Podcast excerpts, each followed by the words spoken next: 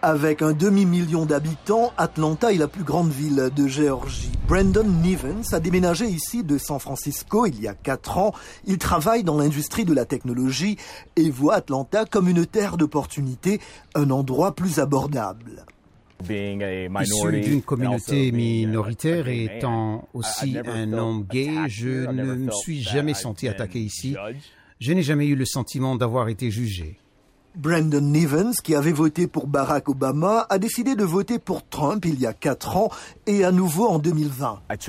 J'ai choisi Trump parce qu'il était le républicain qui parlait le plus franchement. Il y a une très importante génération ou un groupe de personnes dans ce pays qui sont laissées pour compte.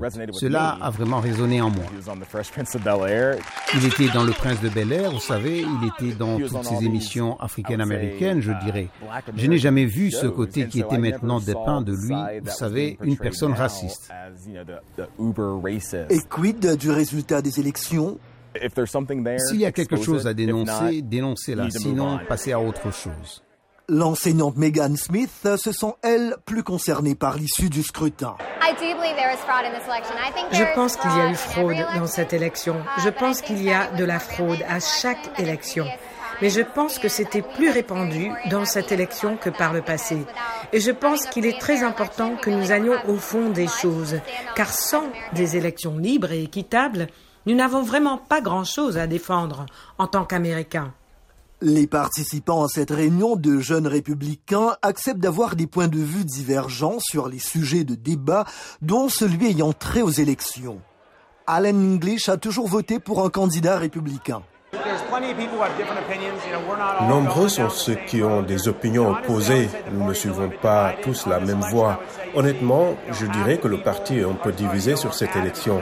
La moitié des gens sont convaincus que cette élection a été volée. L'autre moitié est persuadée que c'est le résultat sorti des urnes.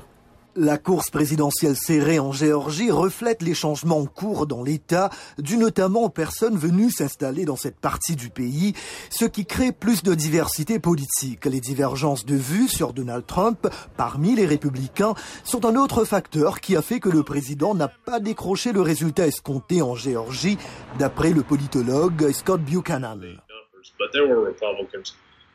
Il y a des républicains qui ont voté pour Biden ou qui, tout simplement, n'ont pas voté pour le président car les autres candidats républicains dans d'autres courses n'auraient pas fait aussi bien qu'ils l'ont fait. Et à quoi ressemblera le Parti républicain dans quatre ans?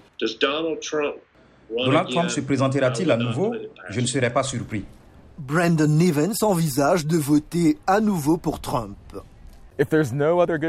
Faute d'un autre bon candidat du côté républicain, oui, je le ferai certainement. Je veux dire, l'Amérique de Trump, ça a été assez amusant. Il fallait s'attendre à tout, mais en même temps, je pense qu'il est temps que d'autres membres du Parti républicain se réveillent peut-être. Reste à voir si la prochaine course présidentielle en Géorgie sera aussi serrée que celle qui vient d'avoir lieu.